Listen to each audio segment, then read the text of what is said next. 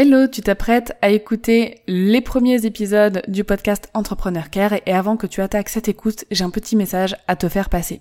Effectivement, les premiers épisodes du podcast Entrepreneur Care concernent un ancien podcast qui s'appelait Journal d'une nouvelle vie. C'est le premier podcast que j'ai sorti et qui relatait en fait mon expérience en tant que freelance. Donc cela ne parle quasiment pas de customer care. Je tenais à te prévenir avant que tu attaques l'écoute de ces épisodes. Tu pourras retrouver tous les épisodes qui parlent de customer care et là où le vrai podcast Entrepreneur Care a commencé à partir de l'épisode numéro 31.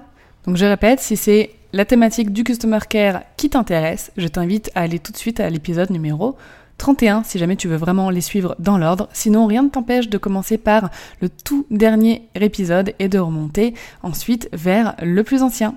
Très belle écoute à toi Bienvenue dans Journal d'une nouvelle vie, le podcast qui parle entrepreneuriat féminin sans filtre. Sixième épisode, bilan semestriel. J'aime bien quand les chiffres sont alignés comme ça. Aujourd'hui, je vais revenir sur ces six derniers mois. Alors, je ne reparlerai pas en détail des débuts de cette nouvelle vie, car l'épisode 3 y est consacré. Si jamais tu ne l'as pas écouté, je t'invite à le faire. Je récapitulerai ce que j'ai appris, les bienfaits de ce mode de vie et les quelques moments euh, difficiles. Et surtout, je parlerai de mes objectifs, ce que je m'étais fixé au départ, où j'en suis maintenant et pourquoi. Aussi, j'ai eu plusieurs questions via Instagram et j'en profiterai euh, à la fin de cet épisode pour y répondre. Allez, c'est parti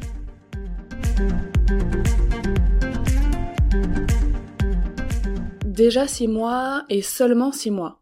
La perception que j'ai du temps depuis que je suis entrepreneur est vraiment étrange. Les événements passés me paraissent lointains et proches à la fois. Le temps. Je savais déjà que c'était précieux avant, mais alors depuis novembre 2018, j'ai pris une claque. Je crois que la phrase que j'ai le plus répétée ces derniers mois, c'est j'ai pas le temps. Apprendre à gérer son temps et à l'optimiser, c'est une des clés du bien-être. Alors qu'on soit entrepreneur ou pas, hein, mais c'est vraiment obligatoire en tout cas pour euh, ce mode de vie et cette activité euh, professionnelle. Je ne peux pas passer une journée sans qu'elle soit organisée, même les week-ends. J'optimise tout, que ce soit au niveau du travail, des tâches ménagères, des sorties avec mes amis, etc. Toutes mes tâches sont notées dans mon agenda. Ça peut paraître strict, mais au contraire, c'est hyper cool. Parce qu'au début, j'avais choisi de ne pas m'organiser ainsi pour laisser venir à moi naturellement le fonctionnement de cette vie entrepreneuriale. Bah, on a vu les résultats dans l'épisode 3, hein. c'était pas top. Euh, perte de productivité, perte de temps, et ça par contre, c'est vraiment pas cool. Alors oui, dans ma vie, il y a des imprévus. Si une après-midi, euh, j'avais décidé par exemple de travailler sur euh, telle ou telle chose et que finalement je dois rendre visite à ma famille, bah j'y vais et je réorganise le reste de la semaine en fonction. Je travaillerai un peu plus longtemps un autre jour, voilà, c'est pas très grave non plus. on doit absolument être organisé parce que c'est vraiment primordial, mais tout en souplesse. Voilà, il ne faut pas non plus euh, euh, s'interdire euh, certains imprévus à cause de cette organisation. Toujours sur le thème du temps, il est indispensable de bah, d'en prendre pour soi. Lire un roman, regarder un film, un épisode de série, prendre un bain, passer du temps seul ou avec sa famille, au moins une fois par semaine histoire de se détendre et de mettre un peu son cerveau en mode off. Pendant ces six mois, je me suis rendu compte de l'importance d'une routine matinale. Une routine matinale efficace annonce une journée efficace et productive. Avant, quand je bossais en entreprise, je me réveillais, je me préparais direct et je sortais dans la foulée, affronter les transports en commun. Je n'avais pas le temps de me poser tranquillement, de prendre un petit déjeuner, de faire du sport, etc. J'arrivais au bureau et j'avalais un petit déj rapidement en lisant et en traitant mes mails. Maintenant que je bosse de chez moi, j'ai découvert les bienfaits d'avoir une routine matinale et surtout son importance. Celle que j'ai depuis plusieurs mois maintenant est plutôt simple, euh, je ne l'ai pas non plus euh, hyper bien travaillée. Je me lève, en général je bois un verre d'eau, parfois avec du jus de citron dedans, je fais 15-20 minutes de sport, j'écris dans un journal de gratitude, quand j'y pense, et je prends un petit déjeuner tranquillement. Ensuite, avec mon thé bien chaud, je m'installe à mon bureau et je commence à travailler. Cette routine me rend super énergique et c'est un sentiment extrêmement agréable. Je changerai peut-être de routine selon mes envies, les saisons, mais ce qui est sûr, c'est que le verre d'eau dès le lever euh, est vraiment vraiment important parce que ça permet de bien réhydrater son corps après une nuit de sommeil. Le sport aussi parce que ça ça booste vraiment l'énergie pour toute la journée et bien sûr le petit déjeuner. Euh, moi, je fais partie de la team petit déj. Je ne peux pas me passer d'un petit déjeuner euh, avant de commencer la journée. C'est Enfin, ceux qui, ne mangent rien le matin jusqu'à midi, expliquez-moi comment vous faites, hein, je... c'est un mystère. J'ai remarqué également une autre chose euh, à faire, c'est de cultiver sa vie sociale. Alors tu me diras, tout le monde doit faire ça. Mais je te répondrai encore plus quand t'es entrepreneur. Il y a eu des moments, surtout au début, où je me sentais vraiment seule, prendre du temps pour voir ses amis, de sortir régulièrement, bah ça participe à l'équilibre de notre vie, et même si on a beaucoup beaucoup de boulot, il ne faut vraiment pas négliger sa vie sociale. J'ai appris aussi durant ces six mois que l'entrepreneuriat demandait énormément de travail, de rigueur, de discipline et de détermination. J'ai appris que oui, parfois on a des coups de mou et qu'il faut faire une pause, et j'ai aussi appris que ce mode de vie me convient, et c'est déjà une très bonne chose. Au niveau des bienfaits de la vie entrepreneuriale, ils sont multiples. Déjà, je commencerai par un point précieux pour moi, vraiment précieux, c'est le fait de constamment apprendre. On apprend tous les jours, on reste curieuse, on fait des recherches, on se forme et s'informe. C'est un immense bienfait de la vie d'entrepreneur, car on est obligé d'évoluer et de se développer par nous-mêmes. J'aime énormément apprendre, et je souhaiterais d'ailleurs réserver plus de temps à l'apprentissage par la suite. En second bienfait, je citerai la liberté. La liberté, c'est un, souhait de vie que la plupart d'entre vous m'avaient cité dans les premiers épisodes où voilà, j'avais posé une question, j'avais demandé qu'est-ce qui vous motive à être entrepreneur. La majorité m'avait répondu la liberté. Et je pense que c'est certainement le plus grand bienfait de ce mode de vie. On gère et on optimise notre temps comme on le souhaite. On peut bosser au petit matin, tard le soir ou en journée selon nos envies, depuis notre canapé, euh, notre bureau, même notre lit les jours où ça va pas. Et ça, c'est vraiment un, confort, euh, c'est vraiment un confort. Voilà, c'est un confort qu'on n'a pas forcément quand on travaille en bureau. La sensation d'avoir quelque chose à soi, c'est hyper satisfaisant. Ce sont mes clients, mon business, mon image, ma communication, mes réseaux sociaux, ma communauté, euh, etc. Cela n'appartient pas à une entreprise quelconque, c'est à moi. Je décide, je prends les décisions, c'est moi le boss, quoi. Et ça, enfin voilà, si t'expérimentes cette vie-là en ce moment, tu dois complètement savoir de quoi je parle, et si tu envisages d'être entrepreneur, je pense que cet aspect-là aussi te tente énormément, de pouvoir être vraiment le maître de toutes les décisions, de euh, l'axe que ta communication doit prendre, etc. Alors je consulte parfois des experts dans, ces domaines-là pour pouvoir m'aider et m'aiguiller euh, sur des sujets sur lesquels je ne suis pas experte par exemple, mais ça reste euh, moi la seule décisionnaire et c'est génial. Être fier de soi quand on réussit, lorsqu'on atteint un objectif, c'est tellement tellement satisfaisant. Personne ne nous félicite hein, quand on finit un projet ou qu'on atteint un but, alors se récompenser et se féliciter moi-même c'est super important, mais surtout le fait de réussir dans cette nouvelle vie, oh là là, vraiment c'est plaisant. Le mode de vie entrepreneurial nous force aussi à devenir quelqu'un d'encore plus positif. Et ça c'est un réel bienfait. J'étais déjà une personne positive avant, mais alors depuis que je suis entrepreneur, c'est décuplé fois mille. Pour se projeter, pour mettre en place des idées, espérer, on est obligé d'être positif, sinon je pense qu'on peut pas avancer. Les échecs. Alors oui, je mets les échecs dans la catégorie des bienfaits. Alors ça ne fait pas plaisir hein, quand on rate quelque chose, je ne vais pas mentir, quand on a mal compris ce qu'un client voulait, quand on se fixe un objectif et qu'on voit qu'on ne l'atteint pas dans les temps, quand un épisode de podcast n'est pas très bien monté ou qu'on parle trop vite, tout ça permet de nous améliorer. Et c'est génial. Quand j'ai un retour bienveillant me disant Dorian, dans tel épisode tu parles trop vite, on dirait que tu ne respires pas, ou alors Dorian, tu fais trop de euh bah ce sont des cadeaux en fait, je le prends pas mal du tout. Ce sont des erreurs et c'est grâce à ça que je tends à être meilleure. Voilà, et surtout les retours que vous pouvez me faire, que ce soit sur le podcast ou que mes collaborateurs peuvent me faire sur mon travail, bah c'est vraiment génial. Et quand je me trompe, je ne suis pas énervée, je ne suis pas fâchée. Euh, voilà, bon, après, je n'ai encore jamais fait d'erreurs qui me font perdre 10 000 euros, par exemple. J'espère que ça n'arrivera jamais. Mais voilà, les échecs, les erreurs, c'est vraiment... Ce sont nos meilleurs professeurs. J'avais déjà dit ça dans un précédent épisode, mais c'est vraiment le cas. Un autre bienfait aussi, ce sont les échanges avec ma communauté sur les réseaux sociaux, que ce soit autour du podcast ou de ce que je partage sur mon autre compte Dorian Baker. Comme j'ai plus de temps, je peux partager davantage, et comme j'aime partager, ça tombe bien.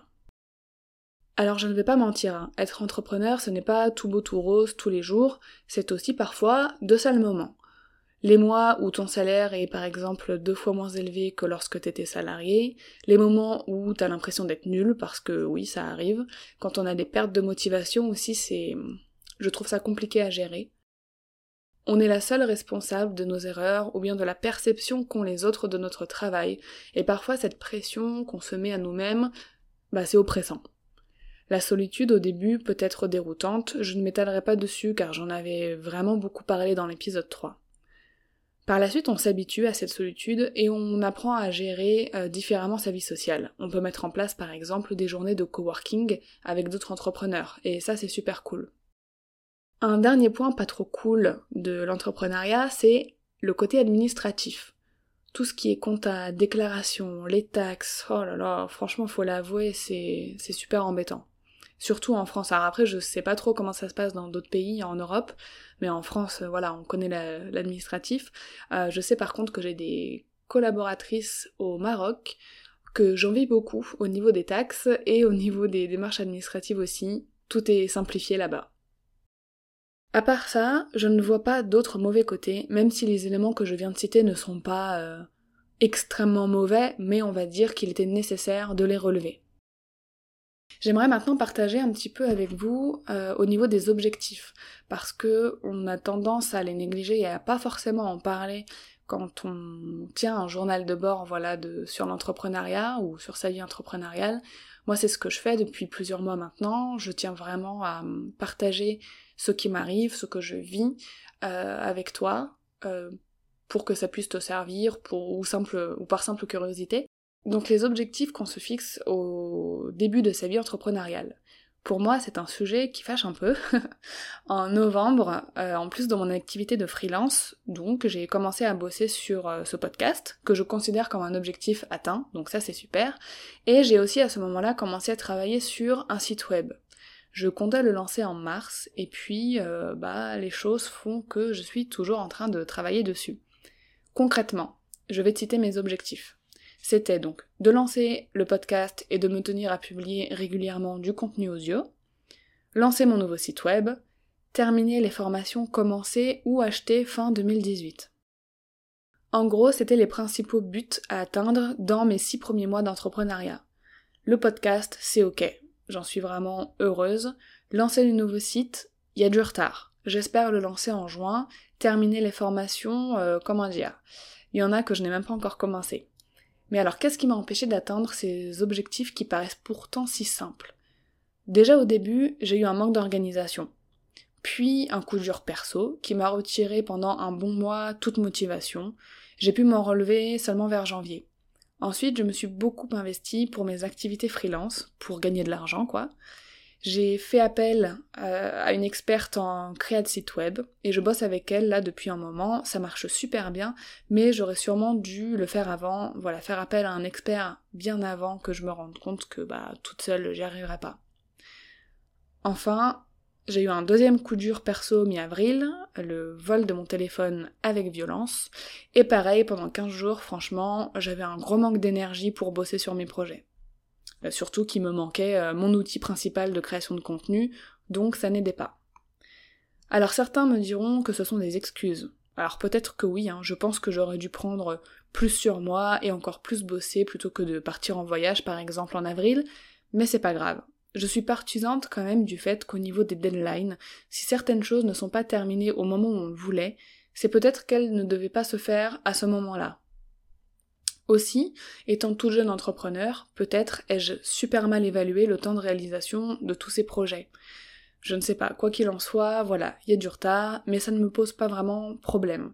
Mon organisation est souple, comme je l'ai dit, et je réussis à réarranger un petit peu le planning de l'année selon euh, ce qui m'arrive et selon euh, les nouveaux projets, selon les deadlines, selon les nouveaux collaborateurs qui travaillent avec moi dessus, etc. Donc la conclusion sur l'atteinte de mes objectifs me convient quand même, même si voilà, il y a deux gros objectifs quand même, un en cours et un euh, qui n'est pas encore commencé. Maintenant passons à vos questions. Donc on m'a demandé qu'est-ce qui a été le plus compliqué à mettre en place? Alors ça, je dirais les bonnes habitudes. Vraiment prendre les de nouvelles bonnes habitudes suite à ce tout nouveau mode de vie, me tenir à ma routine matinale, me créer une organisation de travail et m'y tenir aussi. Ça a été le plus difficile car c'était nouveau et que le cerveau parfois est réticent à la nouveauté. Alors il faut travailler sur soi, le temps de prendre ses bonnes habitudes. On dit en général qu'il faut 21 jours pour ancrer en nous une nouvelle habitude. Alors pendant ces 21 jours, il faut vraiment se faire violence et vaincre sa flemme, quoi. En début d'activité, sur quoi se concentrer sur les 12 prochains mois? Là, je dirais, tout dépend de tes objectifs. Moi, je me suis concentrée sur mon principal client, car c'était ce qui me ramenait quasiment tout mon revenu, et sur mes projets podcast et site web. En début d'activité, je dirais qu'il faut se fixer des objectifs de revenus et de développement, et se concentrer dessus. Surtout, ne pas se fixer trop d'objectifs ou des objectifs trop ambitieux. Un truc que je n'ai pas encore essayé mais qui me tente, c'est aussi de se fixer des buts sur le mois, le trimestre, afin d'aider à en atteindre un plus gros sur le semestre par exemple, ou l'année. Vraiment fragmenter les tâches pour atteindre un plus gros but. Je pense que c'est une bonne méthode d'organisation que je ne vais pas tarder à mettre en place. Par où commencer pour se lancer? Alors pour cette question, je te renvoie à l'épisode 2 où je parle justement de pourquoi et comment se lancer. As-tu fait un business plan? Alors j'ai fait un plan, mais pas business. C'est prévu que j'en fasse un concernant mes projets en cours, comment encore, je ne sais pas trop. Alors je sais que c'est important apparemment un business plan, mais euh, pour être 100% honnête, je ne me suis pas penchée encore sur la question. Qu'est-ce qui t'a donné envie de te lancer? L'envie d'indépendance. Alors je vais me répéter, mais je parle également de ça dans l'épisode 2, mais si je devais développer un petit peu ici, je pense que cette envie d'une autre vie que celle qu'on nous vend toute notre enfance est présente depuis toujours. J'ai toujours été inspirée par exemple par des héroïnes féminines un peu rebelles, qui ne faisaient pas comme tout le monde. Alors, ne rigole pas, hein, mais mon premier modèle féminin, c'est Lara Croft. Bon, ce personnage a plein de défauts, elle est malheureusement un peu présentée comme un objet, mais j'ai joué très jeune à ces jeux, et je continue d'ailleurs euh, quand un nouveau sort, et j'ai été impressionnée depuis petite par sa détermination, son courage, sa force, enfin elle se laisse pas faire quoi, elle y va, donc euh, ça m'a toujours plu. Elle est intelligente, elle a beaucoup de connaissances historiques euh, et géographiques, bref, Lara quoi. Dans un autre registre, Belle, dans La Belle et la Bête, qui lit beaucoup, qui ne veut pas être la simple ménagère que tout le monde veut qu'elle soit, qui fait preuve d'un courage immense pour sauver son père. Bon, on repassera pour le syndrome de Stockholm, hein, mais tu m'as compris. La tête ailleurs avec rêves plein les yeux, on ne sait pas quoi penser à partir de quel moment as-tu réussi à te dégager un salaire en bénéfice? Depuis novembre que je suis entrepreneur, je bosse sur mes projets afin de les mettre en place. Donc pour le moment, je ne gagne rien avec eux, car ils ne sont pas encore lancés. Même le podcast, hein, je le fais totalement gratuitement pour partager mon expérience avec toi, en espérant de tout cœur que ça t'est utile. Je penserai peut-être à la monétisation un jour, mais pour le moment, ce n'est pas ma priorité. Mais j'ai aussi une casquette de freelance dans le domaine du customer care et du social media management. Et ce sont mes activités freelance qui me permettent d'avoir un petit salaire aujourd'hui. Pour être 100% transparente et parce que pour moi il n'y a pas de tabou à avoir quand on décide de partager sa vie d'entrepreneur, je dégage 1000 euros par mois de salaire net. Cette somme-là, elle va directement sur le compte de la maison pour participer à payer les factures, les courses, les vacances, etc je ne gagne, euh, enfin je ne garde rien pour moi. Le reste euh, de mes revenus euh, d'entrepreneur, je l'économise pour réinvestir dans mes futurs projets par la suite, et surtout ça paye les taxes. Pour mes dépenses personnelles, j'ai la chance d'avoir un peu d'aide de Pôle emploi et des économies de mon dernier job. Mais j'ai revu de fond en comble mon mode de consommation, tu sais. Ce, qui fait qu'à part pour mon business, je ne, je ne dépense pas grand chose pour moi. Et je suis super heureuse comme ça. En fait, on n'a pas besoin de grand chose pour vivre bien et avoir notre dose de bonheur. Je ne te cache pas en revanche que je compte bien gagner un peu plus avec les projets sur lesquels je bosse, mais à partir du moment où j'ai euh, voilà de quoi manger, un toit sur la tête et de quoi euh, pouvoir partir en voyage de temps en temps, ça me va très bien. Comment fais-tu pour trouver des clients? Alors pour le coup, j'ai eu la chance de signer un super contrat au tout début de mon activité qui dure encore à ce jour. J'ai eu cette opportunité via un entrepreneur que je connais. Alors les relations ça aide dans ce milieu, ce n'est pas quelque chose que je vais cacher, d'ailleurs je le dis depuis le début. Alors quand je devrais chercher des clients vraiment, par exemple si ce contrat se termine, je ferai un article ou un podcast là-dessus pour répondre à cette question, car pour le moment, je n'ai pas eu vraiment à chercher en fait, mais je pourrais te conseiller de faire comme j'avais fait, active ton réseau d'entrepreneurs et vois si quelqu'un ne connaîtrait pas quelqu'un qui a besoin de tes services. Pour résumer ce bilan semestriel, je dirais que je suis extrêmement épanouie, heureuse et enchantée par ce mode de vie. Oui, même si je gagne littéralement deux voire trois fois moins que dans mon job de salarié pour le moment. L'argent n'est vraiment pas ce qui fait le bonheur. J'en ai la preuve. Avant, j'en avais pas forcément plus, alors que j'en gagnais beaucoup plus. Parce que je consommais aussi beaucoup plus que maintenant, donc par conséquent, j'avais limite moins d'argent que, que j'en ai maintenant. Intégrer à sa vie un système de pensée minimaliste permet vraiment de se débarrasser du superflu, de consommer uniquement ce dont on a besoin et par conséquent de se libérer le cerveau des besoins que peuvent créer notre société. Je résume aussi les éléments importants, voire essentiels à intégrer dans cette vie d'entrepreneur, dans les six mois, voilà, dans, les six premiers mois. La gestion du temps, l'organiser pour ne pas en perdre, prendre du temps pour ses proches et pour soi. Si on gère bien le temps, si on l'optimise, franchement on a tout gagné. Une routine matinale, afin d'avoir de l'énergie, d'être positive et productive le reste de la journée. Et bien sûr, une chose dont je n'ai pas parlé avant, mais l'alimentation. Ça vaut pour n'importe quel mode de vie, mais avoir un mode de vie sain au niveau alimentaire, c'est vraiment la base. Maintenant, je vais partager avec toi plusieurs retours positifs reçus ces derniers mois pour le podcast. Il est sorti début février 2019, il a maintenant 3 mois pile. On a dépassé les 3000 écoutes et vous êtes nombreuses à m'avoir envoyé de sacrées doses d'encouragement. J'ai tellement attendu et vraiment je ne suis pas déçue, merci beaucoup, j'ai hâte d'entendre la suite. Smiley bisous. Merci Alina. Je te félicite pour le dernier épisode de ton podcast. J'ai beaucoup aimé. Tu as une très belle évolution, tu augmentes en qualité sur le fond et la forme, bravo. Hâte d'écouter la suite. Merci beaucoup Randa. Très inspirant, merci pour ton podcast. Merci Zaytunde. Et un petit dernier, conquise par ce premier podcast, bravo, hâte d'écouter les prochains épisodes. Merci beaucoup, vie et voyage. J'en ai reçu d'autres, surtout en privé sur les réseaux sociaux, et je vous remercie toutes pour votre soutien. C'est vraiment vos retours qui m'ont permis de m'améliorer et de me booster.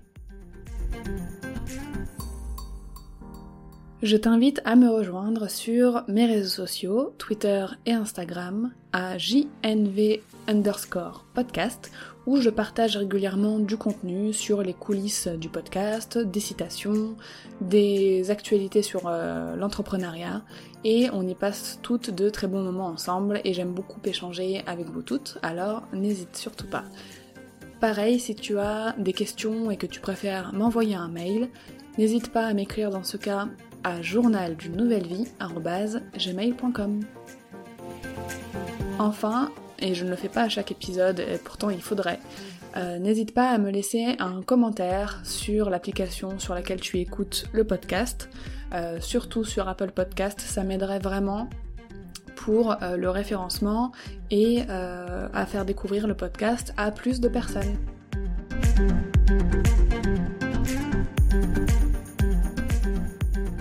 Pour terminer l'épisode bilan, voici une citation de Michael Jordan, oui, le basketteur. Il a dit un truc que j'ai bien aimé. Je peux accepter l'échec. Tout le monde rate quelque chose. Mais je ne peux pas accepter de ne pas essayer.